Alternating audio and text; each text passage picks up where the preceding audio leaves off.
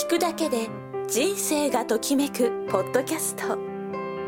橋本孔明の「知らないと損する悩み解消法」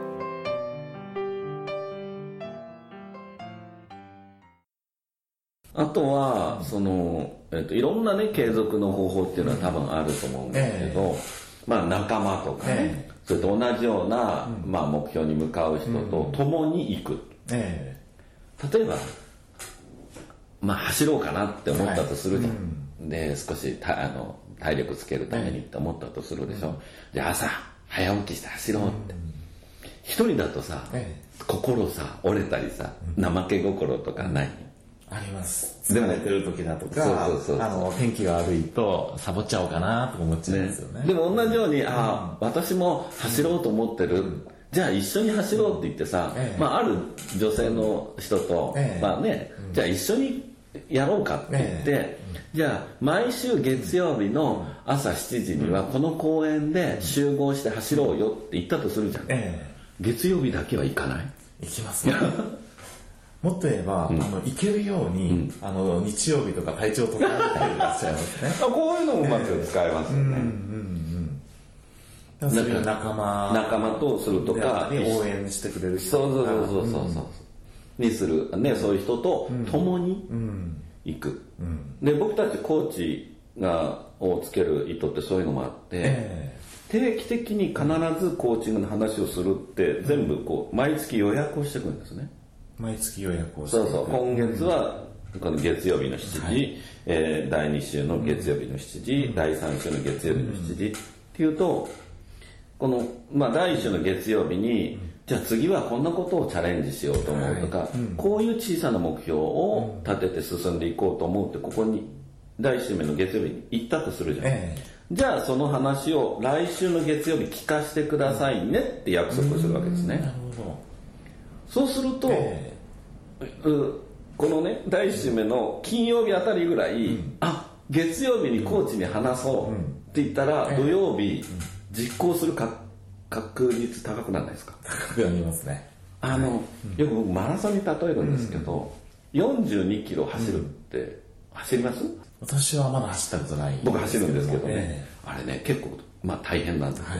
でも大好きな人が、じゃあ次は10キロ先で待ってるからねって言ったら、頑張ると思わない？え頑張りますね。で少なくともそこまでそこまで行くでしょ、ええ。10キロのところで「ああ頑張って」って応援してるからねって、次は15キロのところで待ってるからねって言われたら、ええ。また頑張ると思わない？頑張りますね。こういう効果あったんですよ。うん。必ずそこで誰かが一緒にいてくれると、ええ。そこに待ってくれているとか、ね期待してくれている、だから未来にその人と話す時間を作っていく、え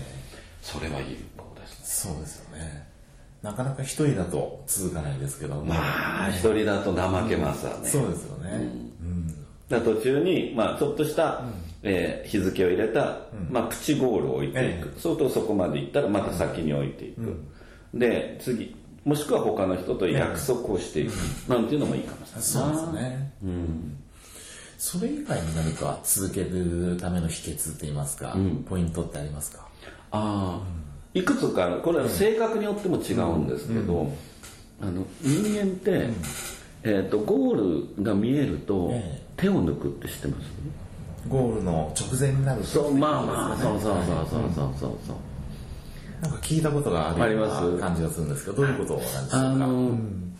ーんと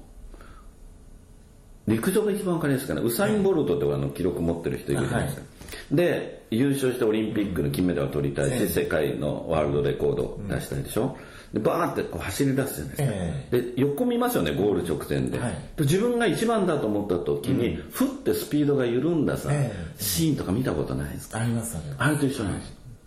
だから不思議とねゴール前で人間ああもう大丈夫だと思っちゃう、えそうするとね止まっちゃうんですね、で僕たちどういうことかっていうとこの先に次のゴールを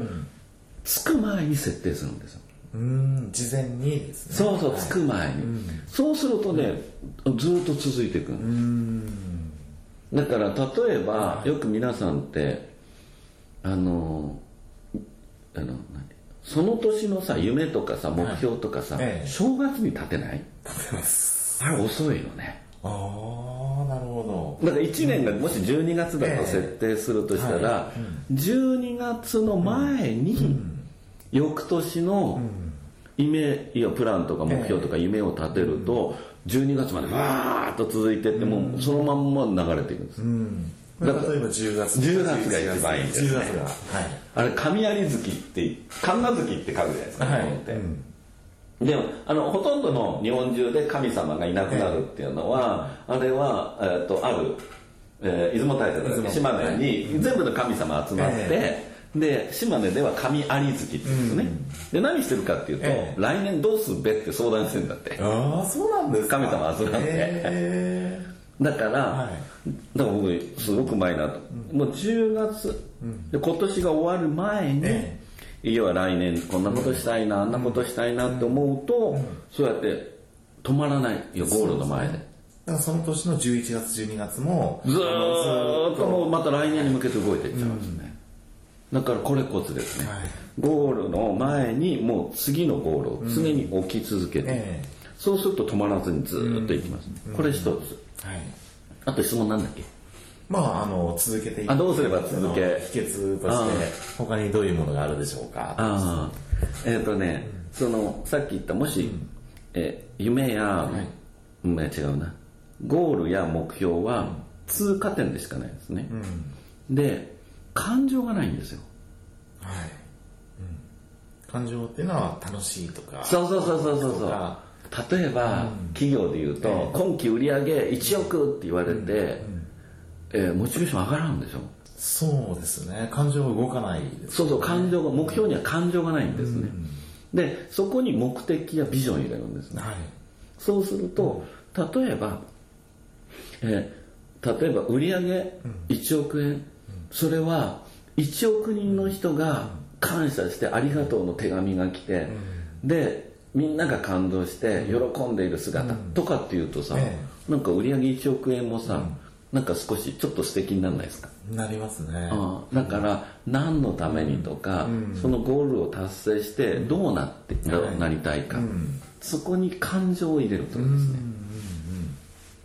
そうすると、ええ。多分行動し続ける、それはモチベーションにつながるかな。そうですよね。確かにそうですね。うん。単にゴールとか目標だけだと無機質な感じそう無機質なんですよ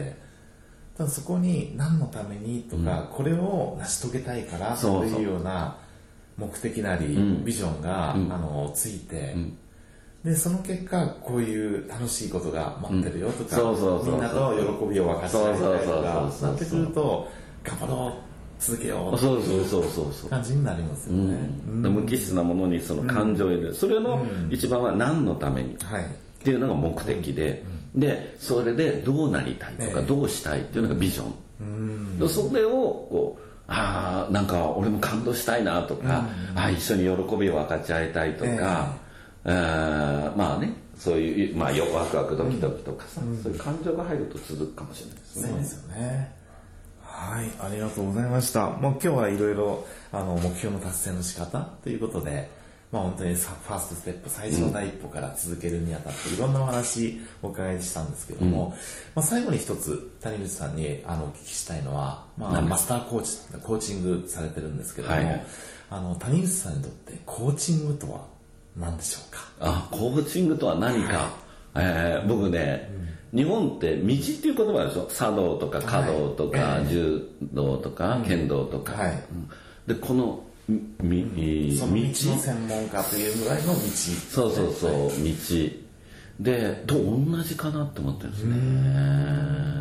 その心は何でしょうか？入り口あって出口なしって言うんですその道に入ったら、ええ。もう要は奥深く、はい。要は、えー探求できる、要はこ要は、たどり着くところがないぐらい、えまあ深さがあったり、えー面白みがあったりするところかな、だか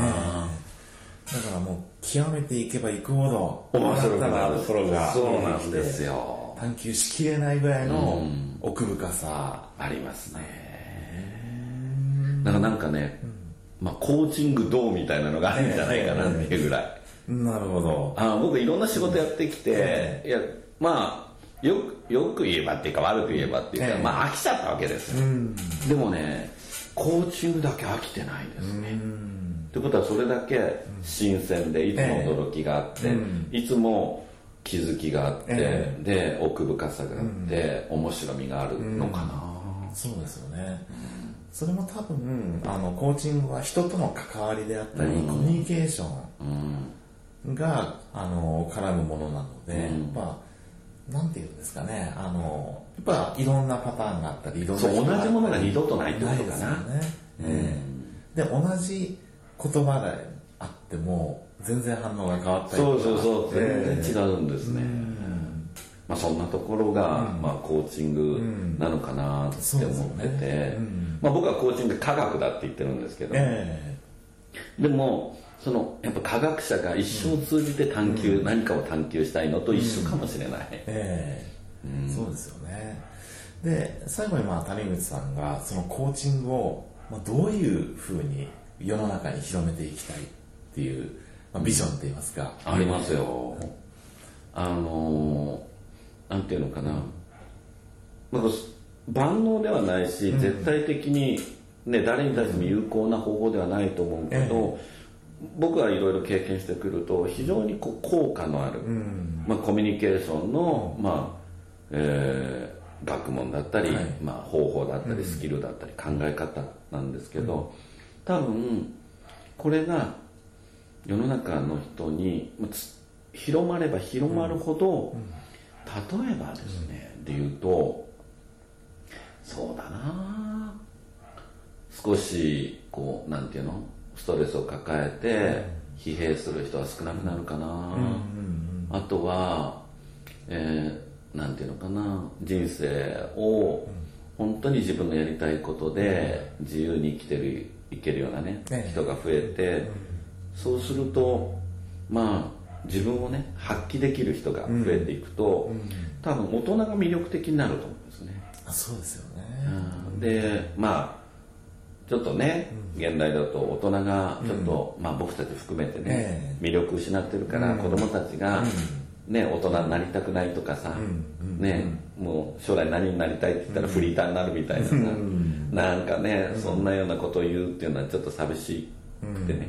だから大人が元気になって大人が夢をいっぱい持って、子供たちが早く大人になってもっといろんなことやりたいって思えるようになるんじゃないかなってえ。思うかな、そうですよね。でも本当にそういう社会になると、大人も元気になって子供も夢を持って、その子供たちがまた大人になった時に、あのその子供たちに対してね、あの夢を持てるようなね。そういう素敵な生き方をする、ね、ぜひそういう社会っていうかね世の中を、あのー広げていきたいと行きたいですね。ええ今日は本当にあの長時間にわたってありがとうございました。いやいやこちらこそ楽しかったです。ありがとう。また第2弾第3弾機会があれば話を 声かけてください。はいありがとうございます。ありがとうございます。